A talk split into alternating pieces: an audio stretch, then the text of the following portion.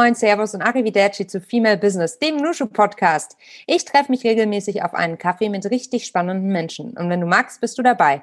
Mein Name ist Melly Schütze und ich bin Gründerin von Nushu, dem branchen- und positionsübergreifenden Business Club für Frauen. Sie ist Gründerin und Geschäftsführerin von Schüsslers, einer PR- und Marketingagentur in Berlin. Julia Schössler betreut mit ihrer Agentur nationale und internationale Kunden aus der digitalen Wirtschaft, wie zum Beispiel Spotify, Groupon und Co. Zudem unterrichtet sie als Professorin an der BBW Hochschule Medienmanagement, Eventmanagement und Wirtschaftskommunikation. Bevor sie die Agentur gründete, war sie in Konzernen wie Bertelsmann und Doublekick angestellt. Ich kenne Julia seit einigen Jahren. Ich hatte sie damals zu einem Panel eingeladen, bei dem es um Female Leadership ging und seitdem habe ich ihren Werdegang neugierig verfolgt, aber viel zu lange nicht mehr persönlich mit ihr gesprochen. Umso schöner, das heute nachholen zu können. Die Tonqualität ist in dieser Folge nicht die allerbeste. Das bitten wir zu entschuldigen und wünschen trotzdem viel Spaß. Julia, ich freue mich sehr, heute endlich mal wieder mit dir zu sprechen. Herzlich willkommen im Nusche Podcast. Hallo, liebe Melly, ich freue mich sehr. Es ist wirklich schon ein paar Jahre her, fürchte ich, dass wir beide uns zuletzt gesprochen oder gar gesehen haben. So ist das. Es war damals bei einem wunderbaren Event bei Google in Hamburg. Du hast schlaue, äh, gute, tolle Sachen gesagt, die ich mir gemerkt habe. Und deshalb umso schöner, dass wir heute wieder den Anlass finden, miteinander ins Gespräch zu gehen.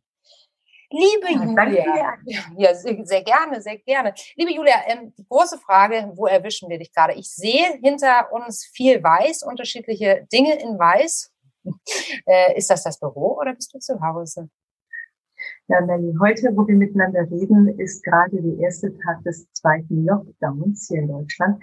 Deswegen erwischst du mich, wie so oft die letzten Monate, zu Hause. Und das, was du hier im Hintergrund siehst, dieses Weiße, kann ich peinlicherweise offen sagen. Äh, das sind äh, wertvolle Nicht-Antiquitäten aus einem bekannten schwäbischen Möbelhaus, äh, schwedisch, nicht schwäbischen. Und, ähm, dieses, Aber für äh, schwäbische Kunden. Ist auch gut. Siehst du mal. und es wird teilweise auch in meinem Team so ein bisschen gerüffelt, dass wirklich jeder ein Billigregal hat. Und auch diese Lampe ist jetzt nichts Neues. Und ob es da nichts Hübscheres gäbe, zum Beispiel Hintergrundfotos. Aber ich bin ein sehr pragmatischer Mensch, auch manchmal praktisch veranlagt. Ich stehe dazu. Mein Billy hier ist mir stets treu zu Diensten. Und insofern, ja, siehst du hier, wie es bei mir zu Hause aussieht. Zumindest an meinem Wohnzimmertisch, wo ich gerade sitze. Sehr schön. Du bist ja gerade nicht im, Büro, deshalb die große Frage, wo ist der Kaffee besser, zu Hause oder im Office? Und ähm, dann natürlich die zweite Frage hinterhergeschoben, wie trinkst du deinen Kaffee am liebsten? Der Kaffee im Office ist ganz klar besser als hier zu Hause. Wir haben eine super Kaffeemaschine. Kaffee ist ja wichtig, gerade für kreative Leute einer PR-Agentur. Insofern darf man da nicht sparen. Ich habe zu Hause auch so eine kleine Maschine, aber die kann wirklich nicht das, was die im Büro kann. Und zu deiner zweiten Frage, ich liebe Latte Macchiato. Also irgendwas mit aufgeschäumter Milch. Eigentlich mag ich die Milch fast lieber als diesen Espresso-Schuss da drin. So reiner Espresso ist nichts für mich, schon gar nicht in Folge. Es gibt auch Leute, die brauchen erstmal so sechs, sieben, acht Espressi, bevor du die morgens ansprechen kannst. Das ist bei mir nicht der Fall. Ich mag einfach gerne den Geschmack. Ich finde es irgendwie gemütlich, erstmal in den Tag reinzukommen, bisschen den Kaffee zu schlabbern, paar E-Mails zu lesen oder erstmal Zeitung, digital natürlich, den Hund etwas zu kraulen und erstmal so anzukommen. Wobei ich eigentlich keine Schlafprobleme habe, ich schlafe viel und oft und sehr gerne. Und insofern ist das so fast ein kleines Ritual. Gemütlich in den Tag zu starten. Wann, äh, wann startet denn dein Tag normalerweise? Wann stehst du auf? Ich bin im zunehmenden Alter wahrscheinlich so ein richtiges Gewohnheitstier. Also ich wache eigentlich immer um die gleiche Zeit auf. Das ist dann ja im Sommer vielleicht ein bisschen eher als im Winter. Man ist ja auch so ein bisschen lichtgesteuert, auch wenn man mhm. ein Mensch in der modernen Zeit ist. Und aktuell, weil ich auch mit dem Hund raus muss, ist es immer so 6 Uhr. Also jetzt ganz viel später. Und ich bin auch ausgeschlafen, weil ich schlafe wirklich abends, wie gesagt, sehr schnell, sehr gut ein und bin auch, ja, drolligerweise morgens immer ganz gut gelaunt und ganz wach. Das ist für manche Menschen nicht gut erträglich. Auch viele Menschen im Büro bitten höflich um Ansprache nach 9.30 Uhr oder vielleicht besser um 11. Ich bin so jemand, ich äh, bin fröhlich, ich kann direkt losplaudern, ich bin unglaublich effektiv auch morgens. Also du kennst das, man kommt ja manchmal ins Büro und hat wohl seinen Kalender, aber eigentlich auch noch ein paar freie Stunden, aber kaum ist man da, geht's los. Irgendwelche Anrufe nicht geplant, Fragen vom Team, äh, vielleicht auch gerne mal ablenken, klar, ist ja nicht überall strukturiert. Und hier zu Hause, wenn ich erstmal morgens so, ja, bisschen bisschen noch so in Schlaflaune, aber schon mit frischem Kopf mich hinsetze, wenn ich das mache, ja, ich leider nicht immer, und mich dann ähm, mal eine Stunde mit E-Mails oder mit dem Tag befasse oder mit irgendeinem Vertrag, den ich noch durchgucken muss oder Rechnung oder vielleicht auch einen guten kreativen Einfall haben muss oder eine Moderation verwalte, was auch immer. Ich bin da wahnsinnig effektiv. Also die eine Stunde morgens, die bringt mir da manchmal mehr, an ja, dem, was ich dann wirklich in den Start bringe, als einen halben Nachmittag, weil ich ganz einfach sehr frisch und sehr fokussiert arbeiten kann. Ja, das ist ein echtes Geschenk, wenn man da auch so seine eigenen, seinen eigenen Rhythmus kennengelernt hat und den auch wirklich ähm, beherrscht. Ne? Dann kann man, ähm, ja, dann ist man doch deutlich unabhängiger, als wenn man sich immer nach anderen externen Zeiten richten muss, ne? Wenn man die eigene Uhr kennt. Da hast du recht. Da hast du recht. Und wie gesagt, ich habe auch einen Hund, will auch mehr raus und so. Das ist ja so eine Art Struktur, die dann gegeben ist, egal wie das Wetter ist. Und wir kennen es, glaube ich, alle. Auch ich sitze mal morgens und mit dem Gott, ja, ich höre, es regnet draußen. Es war gestern schon so kalt und so. Aber jedes Mal, wenn ich draußen bin und in der frischen Luft bin, geht's mir sofort schlagartig super. Ja, also es ist auch so ein kleines Geschenk, wenn du den inneren Schweinehund vielleicht mal in dir hast, aber draußen einen kleinen lieben Hund, der guckt die sehnsüchtig an, weil er hat nur dich, der jetzt gerade mit dir rausgeht, hilft dir das ganz einfach. Das ist eigentlich eine ganz egoistische Geschichte, die es Gassi jeden Morgen. Du, ich habe ja auch einen Hund, den lieben Piepen, und ich finde auch, der also hat man einen Hund, hat man keinen Schweinehund, so weil man gar keine Chance hat sozusagen. Ne? Also mir gibt das auch total viel und eben dieses, oh mein Gott, ich schaffe es eigentlich überhaupt nicht raus und ich gönne mir die Zeit auch gerade nicht, ne? jetzt für einen Spaziergang, aber äh, sozusagen das Gassi gehen legitimiert auch das Rausgehen meinerseits. Das finde ich ganz verrückt. Ich meine, das ist ja eigentlich bekloppt irgendwie im Kopf, aber ähm, ja, ich kann das total nachvollziehen, was du, äh, was du sagst. Was hast du denn für einen? Ich habe einen Schäferhund stehen. Also es ist ein belgischer Schäferhund, die kennt man oft von der Polizei. Das sind so blonde, dünnere, die sehr für Erdbebenopfer oder die Suche oder irgendwelche Polizeieinsätze eingesetzt werden. Und der ist aber äh, gekreuzt mit einem normalen deutschen Schäferhund, ist also ein bisschen stabiler, ich will nicht sagen dicker, dick ist er natürlich nicht. Und den habe ich mir ähm, drolligerweise, das passt vielleicht auch ganz gut zum Gespräch heute, vor ziemlich genau zehn Jahren, knapp zehn Jahren angeschafft. Also der ist jetzt auch gerade zehn geworden. Damals war der Hund seine Dame, äh, noch eine Welpe. Und ich habe mir den Hund relativ unüberlegt angeschafft, muss ich sagen. Also nicht so, dass ich mich damit nicht auseinandergesetzt habe, was ist die richtige Rasse, was braucht der Hund von dir. Ich habe mal bei TierTV gearbeitet, da hatte ich jeden Tag mit solchen Themen zu tun. Ähm, sondern vielmehr war ich noch nicht so ganz schlüssig, ob das jetzt heute die richtige Anschaffung ist oder nächste Woche. Damals aber, es war im Februar 2011, hatte ich gerade angefangen, mich selbstständig zu machen. Und ich hatte das nie so wirklich geplant, muss ich ehrlicherweise sagen, sondern ich war immer angestellt ähm, bei größeren Konzernen, teilweise auch bei kleinen, jungen Unternehmen und war gerade auf Jobsuche und hat auch Interviews geführt und während ich so suchte und Interviews führte, hatte mich halt ein ehemaliger Kollege von DoubleClick, Google heute angerufen und meinte, du Julia, wir haben jetzt ein Startup äh, hier in New York, wir kommen bald nach Europa, magst du helfen für ein paar Monate? Als Freelancer. Da ich ja klar, ja, das kommt erstmal durchfinanziert, ja. Dann äh, habe ich erstmal Geld, habe also gerne angefangen und wie das so ist, wenn man einmal anfängt, Unternehmen hat ja was mit Unternehmen zu tun, dann äh, rufen immer mehr Leute an. Das spricht sich herum. Und ich hatte dann nach wenigen Wochen mehrere Kunden schon, habe mir selber einen Freelancer gesucht, ähm, liebe Jenny, die heute noch in meinem Team ist. Stark. Und ähm, habe aber ehrlich gesagt der ganzen Sache noch nicht ganz getraut, weil ich bin eher risikoavers. Ich habe meine Banklehre gemacht, das ist ein ich, weil ich immer dachte, komm, du erstmal was ordentliches lernen, ja, da hast du was sicheres für die Zukunft. Ich komme von einem kleinen Dorf und jetzt Entrepreneur zu werden oder in die doch risikobehaftete Selbstständigkeit, das war eigentlich nie eine Prio. Jetzt hatte sich das aber so ergeben. Und dann, ähm, jetzt komme ich wieder auf das Thema Hund zurück, dann habe ich mir, als ich diesen Welpen damals kennenlernte, abends ähm, nicht wirklich geplant. Ich habe das über eine Zeitungsanzeige und eine Bekannte und noch eine Bekannte mitbekommen, dass der Hund zur Verfügung stand. Da dachte ich, okay, wenn ich mir jetzt den Hund anschaffe, vielleicht traue ich mich ja dann, weiter in die Selbstständigkeit, weil ich hatte damals den Gedanken, mit einem Hund, gerade einem Schäferhund, kann ich jetzt Interviews führen und dann auf einmal CMO oder was auch immer bei einem großen Unternehmen oder einem Startup zu werden. Da bist du ja gebunden und durch den Hund traust du dich vielleicht, diese Selbstständigkeit noch was weiterzuführen. Das hat mir einen Mord Spaß gemacht.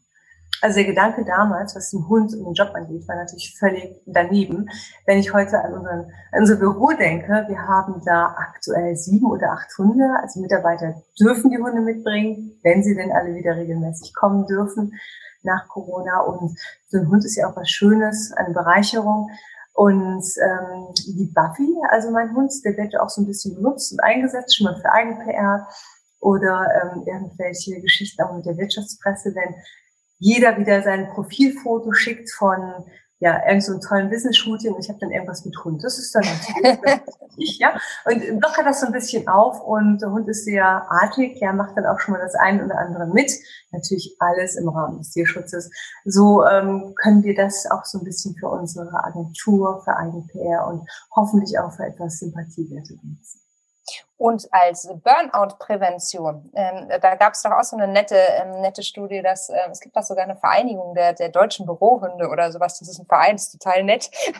Vielleicht wäre eine Mitgliedschaft für Buffy auch interessant. Und da gab es eine Studie, dass ein Bürohund ähm, vorbeugend gegen Burnout äh, helfen kann, weil eben dieses immer wieder rausnehmen, dieses kurz mal streicheln, das sind ja immer alles kleine Mini-Breaks, ne, die uns natürlich auch total erden. Also mir tut das auch total gut, wenn man einfach was, was Fälliges, äh, Schönes, Niedliches kurz zwischen den, zwischen den Fingern hat, ne? Dann fährt man nochmal ganz anders runter und kommt ganz schnell auf andere Gedanken, ne? Ich habe das auch gelesen, irgendwie in der Presse ging es wirklich auch im Büro von einem positiven Impact.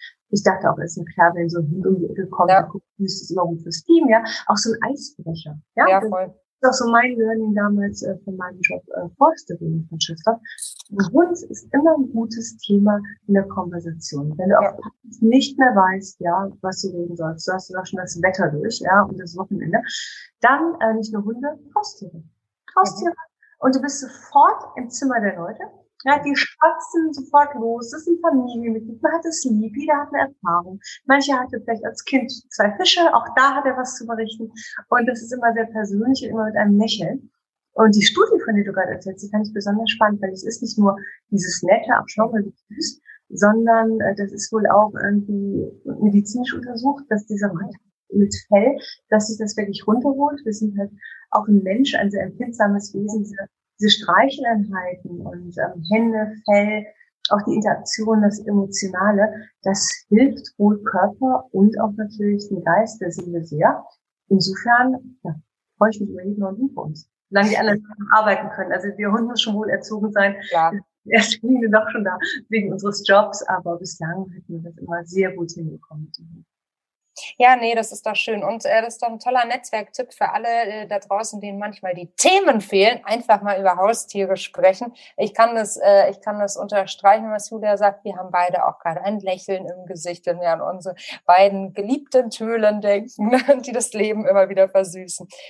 Ähm, wir hatten ja gerade schon so ein bisschen, oder du hattest es ja gerade schon so ein bisschen skizziert, wie der Weg in die, ins Unternehmertum, Unternehmerinnentum damals begann. Also eigentlich gar nicht äh, richtig geplant, sondern du bist da irgendwie so reingerutscht äh, über eine Freelance-Tätigkeit und jetzt hin zu einer Agentur.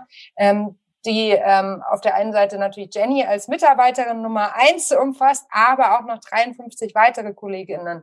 Also schon ganz schön Turbo zugelegt hat. Ähm, 2011 hast du dann gegründet. Ist das richtig? Habe ich das richtig abgespeichert? Ja, ne? Ganz richtig abgespeichert. Das war mhm. 2011. Wir haben jetzt lange darüber diskutiert, weil nächstes Jahr werden wir ziehen. Ja.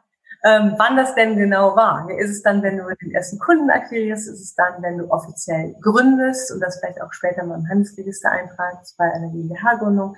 Ist es, wenn du die erste Rechnung verschicken darfst? Da gibt es ja ganz viele Punkte. Stimmt. Aber Anfang 2011 war es soweit, dass ich welchen Businessplan hatte, dass ich äh, gelernt habe, wie ich Rechnungen aufsetzen und verschicken muss. Es ist immer wahnsinnig viel hinter, was man so gar nicht ahnt und wo man gar keine Erfahrung ja. hat.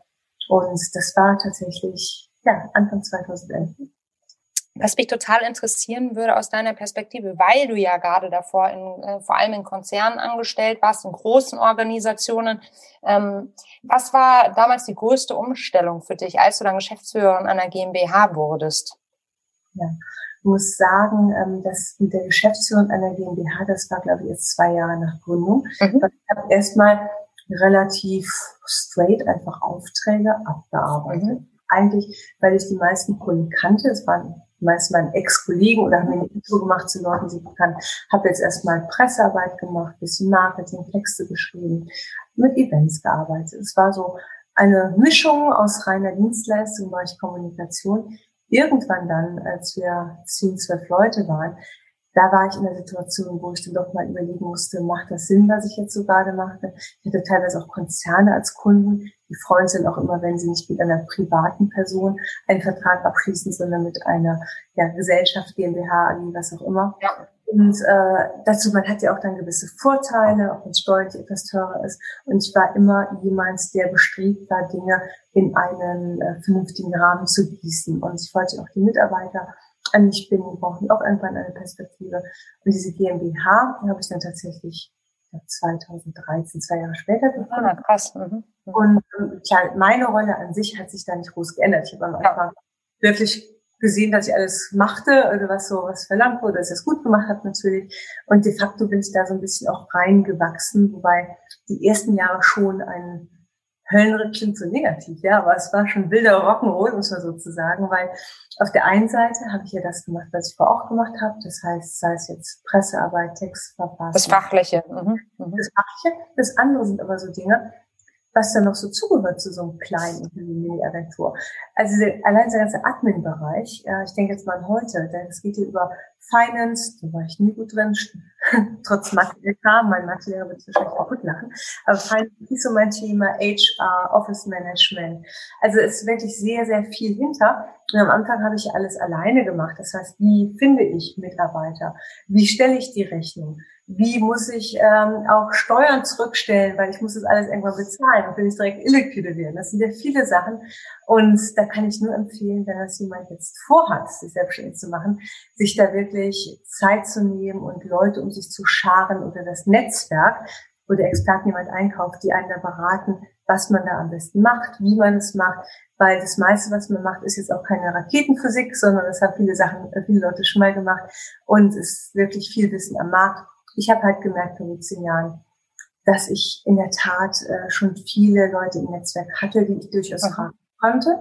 Und das ist auch, glaube ich, bis heute eines unserer größten Assets, dass wir einfach ein gutes Netzwerk haben, dass wir weiterempfohlen werden. Und das war schon also eine deutlich komplexere Aufgabe als vor, in Anführungszeichen, angestellt zu sein, weil du merkst ja auch die Verantwortung.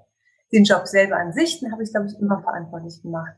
Bin jetzt auch angestellt bei meiner eigenen GmbH. Also ich habe auch Mitgesellschaft, ich bin ja nicht mehr alleine. Aber ich habe eigentlich immer schon recht ähm, ja, leidenschaftlich oder professionell gearbeitet. Ich habe immer gerne gearbeitet, muss ich jetzt so auch sagen. Und es ist jetzt nicht so, weil ich äh, ja bei meinem Name an der Tür steht oder sowas ähnliches wie mein Name, dass ich jetzt irgendwie besonders anders arbeite, sondern ich bin immer noch sehr auf die Aufgabe, jetzt speziell auf die Kunden fokussiert und ja heute natürlich auch darauf, dass das Team Fröhlichkeit, ja, dass es gut weiterkommt, inhaltlich, fachlich und dass wir auch natürlich Spaß bei der Arbeit haben, weil Spaß mhm. muss sein. Arbeit muss Spaß machen. Die Lebenszeit ist so kostbar. Also wenn du da mit Bauchgrummeln jeden Morgen zur Arbeit turnst oder wenn zum Küchentisch mit deinem Laptop, dann ist irgendwas nicht in Ordnung. Dann läuft was falsch, ja. Ähm, wie hast du denn den Switch von der Angestellten zu einer unternehmerischen Führungskraft wahrgenommen? Du warst ja davor als Head of Marketing auch bei mobile.de, glaube ich. Ähm, da wirst du ja auch ein Team gehabt haben, logischerweise. Und es ist ja aber doch ein Unterschied, ob du Chefin in deinem eigenen Unternehmen bist oder Chefin, äh, angestellte Chefin. Ähm, hast du dann äh, einen Switch oder einen Split äh, gemerkt und ähm, wie definierst du den Unterschied? Der Unterschied ist krass, gar keine Frage. Du hast eine ganz andere Verantwortung, ist gar nicht vergleichbar. Mhm. Auch wenn man erstmal denkt, ach ja komm, Pressemitteilung schreiben, Artikel schreiben, mit dem Journalist zu bringen. Man kannte die ja, man kannte das Handwerk. Aber wenn du das jetzt alleine machst, mit den ganzen offenen Themen, die du im Kopf hast, weil du vieles einfach noch nicht gemacht hast. Mhm. Plus, ich hatte ja eben kurz gesagt, ich hatte das Glück, schon im ersten Jahr auch Leute beschäftigen zu können, die für mich als Freelancer gearbeitet haben, weil damals wusste ich noch gar nicht, was das alles jetzt wird da äh, hast du schon ganz andere Themen im Kopf. Das ist eigentlich die Hälfte von dem, was ich vorgemacht habe, inhaltlich, strategisch. Das war jetzt in meinem neuen Job als Unternehmerin. Die andere Hälfte waren tausend Aufgaben, Fragestellungen, wo es wirklich darum ging, ein Unternehmen zu gründen, aufzubauen. Es war relativ schnell klar, dass ich das weitermache. Nach wenigen Monaten habe ich mich dann auch getraut zu sagen, okay, das macht mir Spaß, das klappt gut, ich möchte es weitermachen, ich möchte gucken, wohin uns wieder geführt, habe dann Jobangebote abgelehnt. Und das war eine richtig steile Lernkurve, weil ich natürlich ganz anders gefordert war als ja, vor als Angestellte bei Unternehmen. Ich will da gar nichts jetzt entwerten, also ich sage, das eine war besser und schlechter. Ich habe vorher auch Menschen geführt, ich habe auch für Kunden gearbeitet. Ich hatte auch viele Themen, man sagt auch gerne mal Probleme, die man so im Alltag oder im Job hat. Da ändert sich ja auch nicht alles. Aber als Unternehmerin mit der Verantwortung und auch ähm, mit der Perspektive, wo willst du hin? Mach keine Fehler, lerne von anderen. Äh, trau dich, dich zu fokussieren. Teile die Zeit gut ein. Ja, am Anfang, ich erzählte eben von der Welpe. Welpe Jungunternehmer. Parallel habe ich dann noch eine äh, Hochschulprofessur angenommen halbtags. Also das ist jetzt anders so. Ich dachte, komm, Hochschulprofessor ist jetzt auch nicht so schlecht. Ich habe immer gerne unterrichtet und dachte ganz einfach, es hilft mir der Titel im Job natürlich. Auf der anderen Seite ist das so eine sichere Sache noch in der Selbstständigkeit. Denn als Hochschulprofessor der halbe Job, der hat schon für so ein Mini-Grundeinkommen auf jeden Fall gesorgt. Also es war unglaublich komplex, Melly, wenn ich dir eins sage. Ich hatte keine Freizeit mehr die ersten Monate, vielleicht auch wenige Jahre. Meine Freunde sind immer noch meine Freunde. Die können auch mal paar Monate wenig von mir sehen und hören.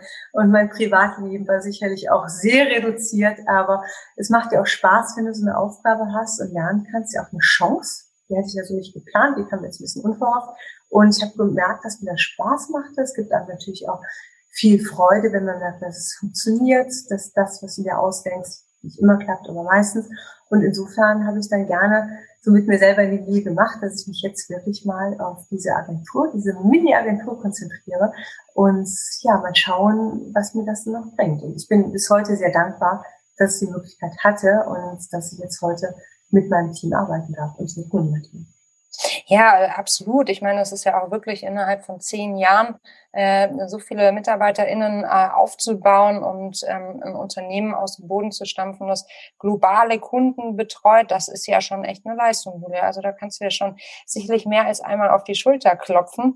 Das ist schon stark. Ich meine, ähm, so, wie ist denn das mit deinen Werten? Also ich finde das ein ganz spannender Punkt auch, gerade in so einer Gründungsphase ähm, zu sagen, okay, ich baue jetzt auf der einen Seite mein Unternehmen auf mit gewissen Werten, die ja eigentlich aus dir kommen, diese Werte ändern sich ja aber auch im Lauf der Zeit. Ich meine, jetzt nach zehn Jahren wird die Agentur sicherlich nach anderen Werten ähm, agieren als damals, weil man kann, du kannst es ja auch nicht auf Dauer durchhalten, zehn Jahre überhaupt gar keine Freizeit. Das geht ja irgendwann nicht mehr. Also ich kenne das jetzt auch aus den ersten, aus den ersten Gründungsjahren. Man hat auch gar keinen Kopf für Freizeit, so verrückt das klingt, ne? weil man im Kopf eh immer beim, bei, bei seinem, bei seinem Business Baby ist. Ähm, aber Werte verändern sich ja. Und was ich eben so spannend finde, wenn du ähm, angestellt bist, dann übernimmst du ja automatisch auch häufig die äh, vorherrschenden Principles äh, in Bezug auf Leadership zum Beispiel oder auf ja die die ähm, die übergeordneten Firmenwerte. Wie hast du deine Werte für dich ähm, festgelegt, aus denen du dann auch ableiten kannst, wie du führen möchtest, dein Unternehmen führen und leiten, auch die MitarbeiterInnen? Ja, das ist eine super spannende Frage, weil dann mal ganz ehrlich, wenn du dich selbstständig machst, du kennst es ja auch, hast du tausend Sachen im Kopf. Ich glaube, das allerletzte war, ich gedacht habe, oh, welche Werte habe ich denn? Ja, oder dass ich ausdrucke oder in eine schöne Form gieße und an die Wand an. Nein. Ja, also Werte, das stand irgendwo ganz hinten an. Aber nur diese Überlegung Werte, ich muss es jetzt schaffen. Werte sind natürlich ab Tag eins da. Und da sind wir beim Thema inhabergeführte Unternehmen. Ich habe das aufgebaut am Anfang war das sicherlich total Julia geprägt. Ja, man, man guckt, welche Leute hat man, schaut Leute um sich rum, mit denen man gerne gut arbeitet. Die Leute selber, gerade in der ersten Phase, wenn du gerade ein Team bist von sieben, acht, neun, zehn Leuten, die Leute selber haben auch einen maßgeblichen Einfluss auf die ganze Total. Das heißt, du merkst es ganz schnell, ähm, positiv wie negativ. Ja, du musst ja auch wahnsinnig aufpassen, wenn du eine Person dabei hast, die jetzt vielleicht ganz anders drauf ist okay, aber vielleicht ähm, anderen Mindset hat, eine andere ähm, Arbeitshaltung. So, da kann das natürlich auch ein gleiches Gift für den Rest sein. Das heißt, die Leute in der Agentur oder in, ja, in diesem inhabergeführten Umfeld sind wahnsinnig wichtig für alles. Also am Anfang noch so im Kleinen, dass eigentlich jeder Einzelne seine Persönlichkeit einbringt und ich natürlich als Geschäftsführer verantwortlich dafür bin, dass gewisse Werte, nennen wir es jetzt auch mal, eingehalten werden. Das heißt, da geht es wirklich um ein Miteinander, da geht es darum, ähm, wie wir ja, respektvoll miteinander umgehen, wie wir Kunden behandeln ähm, oder was wir mitmachen, was wir nicht mitmachen, wo wir Grenzen haben. Also das wird im Prinzip aus der Erfahrung relativ authentisch von der Persönlichkeit gelebt. Heute ist es wieder was ganz anderes. Klar, ich bin immer noch da. Ich denke auch, dass ich nach wie vor natürlich für das Unternehmen sehr prägend bin, weil ich halt der Gründer bin und immer noch die Geschäftsleitung bin. Ich bin natürlich bei weitem nicht mehr alleine. Ich habe zwei nette Herren ähm, und sehr viele tolle Frauen um mich herum, die mit mir die Geschäftsleitung machen beziehungsweise das Führungsteam darstellen und dazu die Mitarbeiter, die du eben genannt hast, über 50. Die haben natürlich heute wenn sie in so ein Unternehmen gehen, sich bewerben, Gespräche führen, ihre Rolle, ihren Job gut machen, auch gewisse Ansprüche an dich als Unternehmer. Das ist ja nicht mehr die kleine, flauschige Agentur in dieser Erdgeschosswohnung mit Minigarten in Charlottenburg, ja, Berlin-Charlottenburg. Das ist jetzt ein schönes Büro, da gibt es äh, auch sowas wie Branding, da gibt es jetzt auch eine Website, da gibt es Social-Kanäle und da gibt es äh, sehr viele Charaktere, die dort arbeiten und äh, die Agentur mit Leben füllen. Und da wurde interessanterweise aus dem Team, was ich super fand und mich dann auch zurückgehalten weiter, der Wunsch getragen, dass man sich Werte gibt, also das Team. Und die haben wir dort besprochen, haben Gruppen gebildet und haben tatsächlich bis heute mit kleinen Änderungen ein Set von Werten, was wir verfolgen. Und zu diesen Werten gibt es auch Gruppen. Also zum Beispiel gibt es dann Jahresprobe Ikea oder Unite und da sitzen Leute und sie tauschen sich aus, machen sich dann Gedanken, wie kann man das im Team noch besser lösen, was können wir tun, äh, ein Umweltteam oder was auch immer. Also sehr vielfältig und ich finde das ganz, ganz toll, was unsere Leute da für Ideen haben und wie sie das vorantreiben. Ich muss auch ehrlich sagen, du merkst auch immer wieder deine eigenen Grenzen, weil heute, ich bin jetzt 48, sag's mal ganz offen, ja, da sind Leute im Team, die sind vielleicht Anfang 30 oder Anfang 20, Teamdurchschnitt ist ein bisschen, glaube ich, Mitte 30, ein bisschen höher. Aber es ist auch Gen Y, die sind Leute, die heute ganz anderes Wertesystem haben, wie sie leben und arbeiten möchten. Als ich meine Bankausbildung mache, ich kann es jetzt nochmal sagen, du, da warst du ja äh, 7.58 Uhr im Büro, da ging es los mit der Stechuhr, da bist du auch bis abends sitzen geblieben. Meine Ausbildung bei Henkel, klar saß ich da abends bis 9 Uhr im Praktikum, egal ob ich was zu tun hatte, das war normal. Heute brauche ich schon ein gutes Argument, ja. Und die Leute sagen damals andere Sachen, das ist viel diverser. Sie haben andere Erwartungen Arbeitgeber, andere Erwartungen Freizeit und das ist, ähm, ist gut, dass es diese Änderungen gibt. Und dementsprechend können die jungen Leute, die man etwas älteren wie nicht, die auch wirklich challengen, können da andere Perspektiven einbringen, die überhaupt nicht schlechter sind, im Gegenteil, als das, was ich vielleicht einbringe. Man ist ja auch immer in seiner eigenen Haut. Und ähm, so ist es wirklich äh, wichtig, dass man eine Plattform hat, wo man mit dem Team zusammenarbeitet. Weil wir sind ein Team, eine ähm, Mitarbeiterin von mir meinte mal vor vier Jahren schon, liebe Julia, Schöstlers ist nicht mehr Julia. Das ist inzwischen was ganz anderes. Und so ist es ja. Ich meine, dass der Name äh, immer noch so ähnlich ist wie mein Nachname, ist halt jetzt so ein bisschen, weil man uns kennt, aber eigentlich geht es nicht um Julia Schössler, sondern es geht wirklich um Schösslers Team und das Team ist wirklich heute ein ganz anderes als damals, nicht weil nur Leute Leute dabei sind, im Gegenteil, sondern weil ganz einfach auch ähm, die Zeit da sein muss, dass man Dinge wie Werte, wie viele andere Dinge auch mitzieht. Oder ganz tausend Gefühle sagen, dass man es auch mitzieht, weil das man den Leuten auch schon ist das schwierig für dich, gerade weil es unter deinem Namen äh, läuft, äh, da abzugeben? Würde gerne mehr abgeben, ehrlich zu sein, weil ich mir so tolle Haut legen möchte und jedes Jahr mal einen Urlaub für einen Anspruch nehmen möchte, sondern ähm, ich sagte dir gerade schon bei der vorigen Sprache, äh, Frage, ich bin so ein bisschen in meinem eigenen Körper natürlich und du bist irgendwo an so einer Grenze, ja? Du bist irgendwann hast du alles gemacht, was du gut kannst und nicht gut kannst und dann fühle ich mich fast wie so eine Lehrspielpalette. Ich nehme gerne Impulse von außen auf und dann funktioniere ich auch wieder von innen. Ja, dann bin ich interessant, dann versuche ich das zu verarbeiten und so. Insofern ähm, ist es fast so ein bisschen unglücklich, dass da mein Nachname noch dran steht, obwohl, wie gesagt, wir, glaube ich, schon dreimal ändern wollen. So, komm, das kennt doch jetzt jeder, lass mal, es läuft doch gut, wir werden doch immer wieder empfohlen, macht da nichts kaputt. Aber generell ähm, gebe ich gerne ab. Ich bin jetzt keiner, der Micromanager ist oder klammert. Und ich weiß, dass wenn wir wachsen wollen, ich auch immer mehr abgeben muss. Und ich habe auch schon abgegeben die letzten Jahre. Ist jetzt nicht mehr so, dass ich all diese Themen im administrativen Bereich selber mache. Also die mache ich schon lange nicht mehr. Da habe ich viele Leute, die können es auch viel besser als ich. Ich lerne selber bis heute sehr viel. Mhm. Wie, wenn du über das Thema Wachstum sprichst, ich finde es ja, ähm, oder die Diskussion, das ist ja jetzt kein neuer Punkt, ähm, dass es so wenig weibliche Role Models gibt in Bezug auf Unternehmerinnen.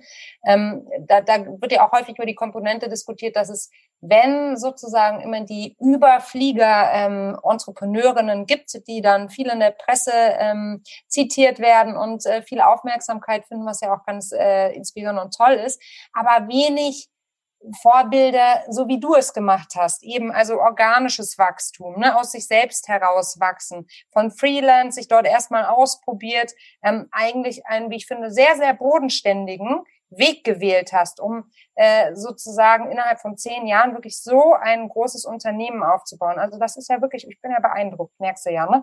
Ähm, war ich schon damals.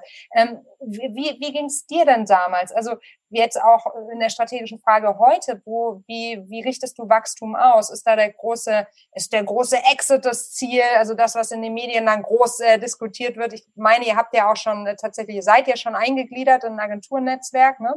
Ähm, wo geht's dahin? Wie ging's dir oder wie geht es dir damit, weibliche Vorbilder zu finden?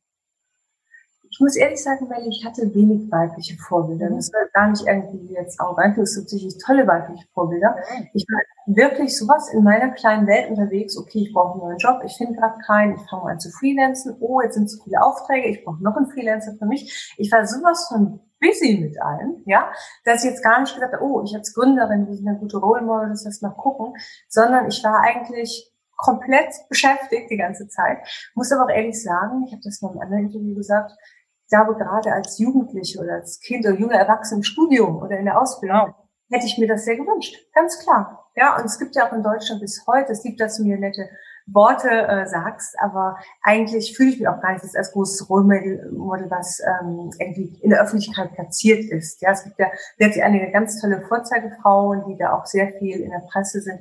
Das ist jetzt weniger, ich mache natürlich viel Eigenpair, aber so als Frau Rollmodel für Jünger, das habe ich eigentlich so wirklich noch nicht gemacht, wie es das da angesprochen wird.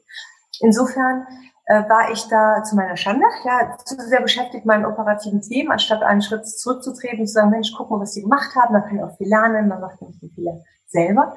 Ich habe aber in der Tat nach wenigen Jahren nicht mehr die GmbH gegründet, sondern auch überlegt, Julia, ist es ja eigentlich sinnvoll, was du machst, weil ich habe so eine Lieblingsszene, wenn du abends nach Hause kommst und erstmal die Taschen nach links drehst und erstmal Quittungen rausholst, Belege sortierst, weil du keine Lust hast, das alles in die Schublade zu pfeffern am Monatsende.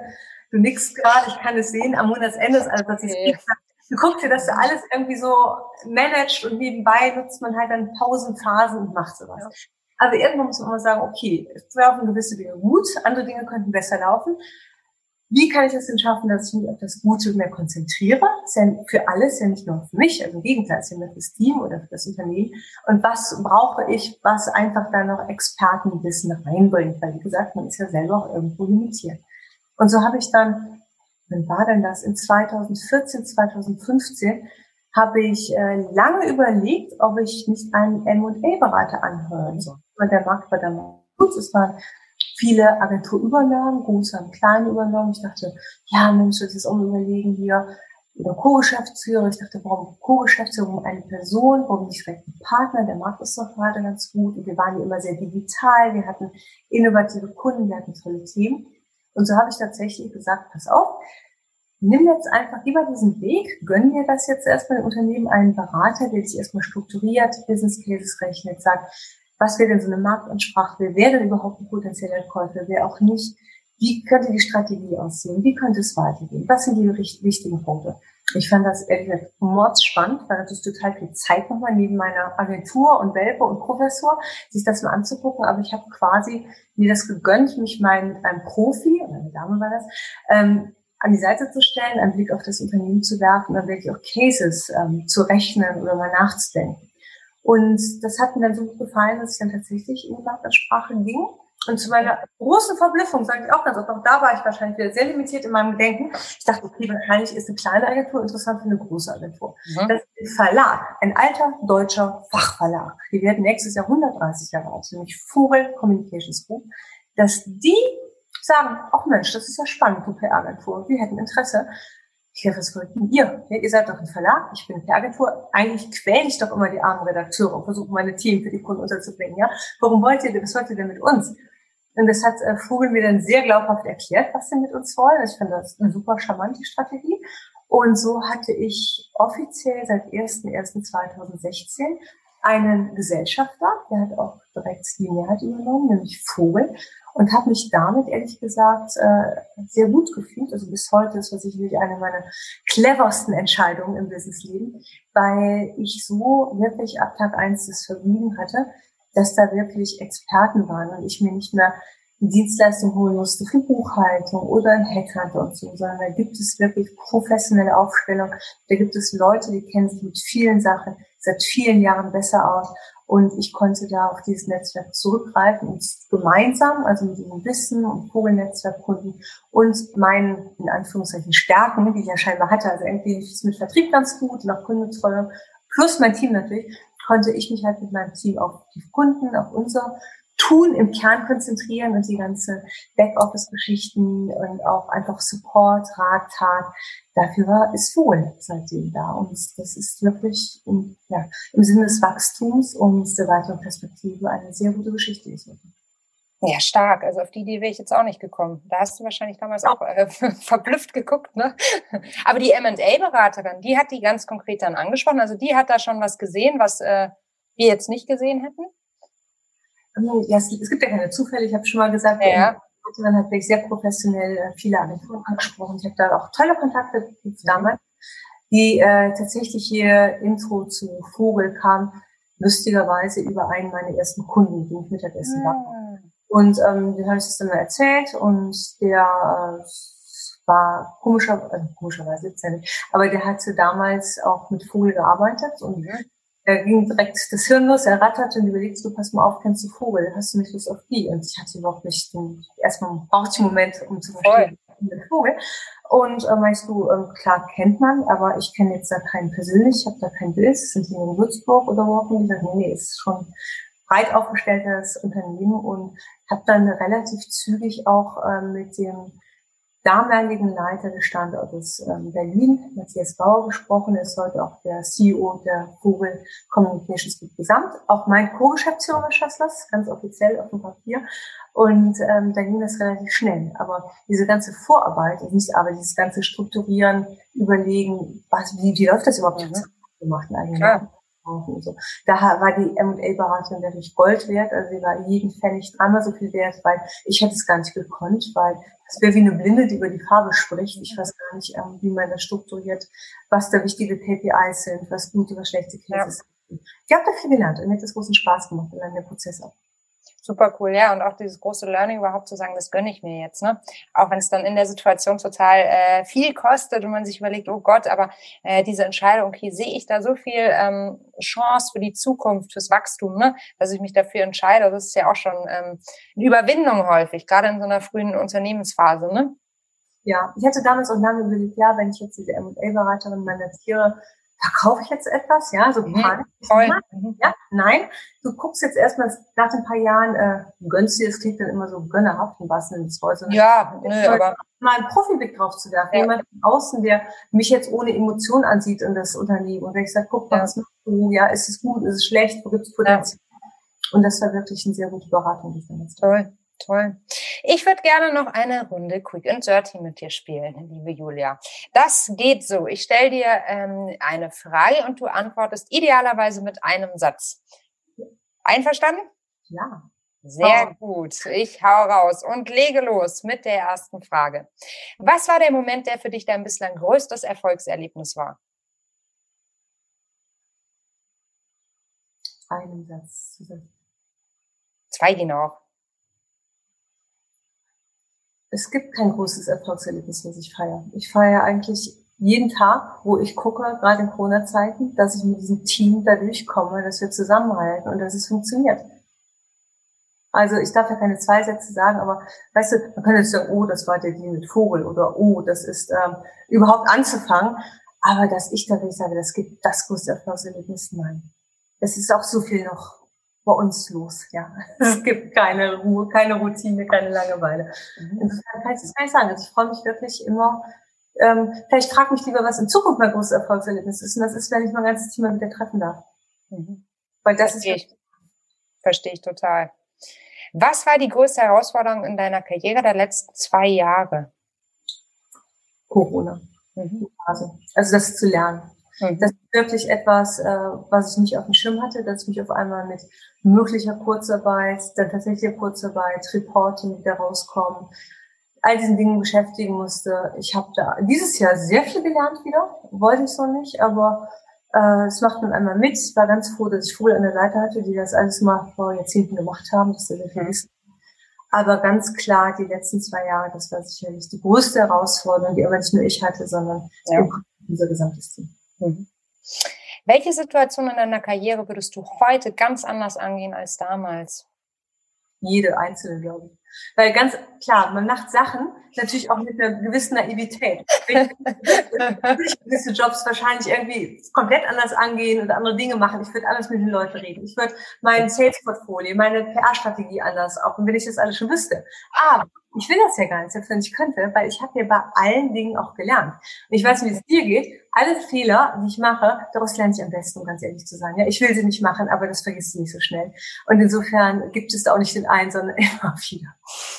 Absolut. Ich habe auch kürzlich aus Versehen, oder was heißt aus Versehen, ich habe beim E-Mail-Postfach aufge, aufgeräumt habe da auch so eine Uraltpräsi gefunden und dachte mir, ernsthaft, sowas hast du mal rausgeschickt? Wahnsinn. Aber für damalig, ich weiß, wie viel Mühe ich mir gegeben habe und wie lange ich daran saß und so, aber es hat sich einfach alles verändert. So, und ich würde es auch nicht als Fehler bezeichnen. Es ist halt, ja, es hat sich verändert. Entwicklung. Ne? Ja, und auch nicht unglücklicher damals, ja? Das Nö, überhaupt nicht. Was war dein größtes Learning in den letzten drei Jahren? Darf auch ein persönliches sein. Ich, das ist jetzt total langweilig, das ist in der Tat Corona. Weißt du, wenn du da wirklich bist und bekommst innerhalb von vier Wochen jeden Tag drei bis fünf Kundengespräche, die alle Retainer reduzieren, kündigen, auf Projektbasis arbeiten wollen. Das ist eine Geschichte, das war ein äh, Rollercoaster. Und du sagst persönlich, ich bin wenige Wochen nach dem ersten Lockdown hatte ich noch einen Unfall. Das war, war ich zum ersten Krankenhaus intensiv. So. Das kommt alles so zusammen, ja, wo du wirklich dann ein Jahr hast, wo du einfach nur noch, ich da nicht nur funktionierst, aber wo du wirklich einen sehr geraden Kopf behältst, okay, was jetzt als erstes? Und wenn ich dann mein Team nicht gehabt hätte, hätte ich anpacken können, ganz klar. Mhm. Wenn du eine Sache auf der Welt sofort ändern könntest, welche wäre das? Ja, natürlich Weltfrieden, Hunger, was, was jeder ändern würde. Ich glaube, das ist jetzt. Weltfrieden oder Hunger? Das eine bedingt vielleicht auch das andere. Ja, deswegen überlege ich, was dann zuerst. Also vielleicht erstmal den Frieden. Mhm. Wie ist deine Definition von Feminismus? Und bist du Feministin? Ich glaube, wir sind alle Feministinnen, oder? Also ich bin ja so die Letzte, die immer gesagt hat, ah, wir brauchen jetzt eine Quote oder Frauenfirst und so. Aber seien wir doch mal ehrlich, wenn wir selber in so einem Körper stecken und all die Jahre mal gucken und über gläserne Decken diskutieren und so, das ist nicht alles irgendwo erfunden. Das sind nicht nur Klischees, ja. Es ist wirklich ähm, Fakt und da brauchen wir uns nur die Zahlen anzugucken, wie heute Vorstände, Aufsichtsräte besetzt sind, ja. Die Frauen wollen das ja alles nicht, ja, in Deutschland allem. sowas von an. Das ist sowas von krass. Da kannst du eigentlich eine Feministin sein, weil ähm, du vielleicht irgendwie einen realen Blick auf die Sachen hast. Und ich bin jetzt ähm, niemand, der jetzt da auch ähm, außerhalb dessen, was ich gerade im Job leiste, äh, angeht. Aber ich glaube, klar bin ich da Feministin. Ich bin keine Feministin. Das wird komplett äh, meiner, meiner Persönlichkeit, äh, des natürlichen Angangs vieler Themen widersprechen. Klar bin ich Feministin. Auch wenn ich jetzt nicht nach außen eine Demo mache oder sage, Quote zuerst, ja. Ich denke, wir brauchen eine Quote nebenbei, ganz ehrlich. Habe ich yes. mich auch überrascht, ja. Äh, ja. Nicht. Aber da gibt es so viele Themen und äh, natürlich kämpfe ich dafür die Gerechtigkeit. Das war ein wunderschönes Abschlusswort. Vielen Dank, liebe Julia. Hat richtig Spaß mit dir gemacht und ich hoffe, dass es nicht wieder fünf Jahre und eine Pandemie später ist, bis wir wieder sprechen. Und ich hoffe vor allem, dass, ähm, ja, ich hoffe es für uns alle, dass äh, wieder mehr Planungssicherheit eintritt, äh, dass, äh, dass wir alle gesund bleiben, natürlich äh, unsere Liebsten gesund bleiben und ja, wir auch als Teams, als äh, KollegInnen wieder näher zusammenrücken können in diesen digitalen Zeiten. Das wünsche ich uns allen. Ja, liebe Mel, das wünsche ich mir auch. Ich sag mal, bis hoffentlich ganz bald wieder persönlich und bleibt gesund, macht mir langsam nicht mehr hören, aber das ist das, was ich von Herzen allen wünsche. Dann. Danke dir, Julia. Das war Female Business, der Nushu Podcast. Wenn dir das Gespräch gefallen und dich inspiriert hat, dann freue ich mich sehr, wenn du uns abonnierst oder eine 5-Sterne-Bewertung gibst oder den Nushu Podcast mit deinem Netzwerk teilst oder alles zusammen. Du kennst weitere spannende Persönlichkeiten, die unbedingt im Podcast zu Wort kommen sollten? Dann schick uns gerne eine Mail an podcast.teamnushu.de. Ich bin Melly Schütze, Gründerin von Nushu und wenn auch du für mehr Weiblichkeit in der Wirtschaft einstehen möchtest, schau jetzt bei uns auf der Website www.teamnushu.de, bei LinkedIn unter Nushu Female Business oder bei Insta unter Team Nushu vorbei und bewirb dich auf einen Platz im Team Nushu. Wir freuen uns auf dich.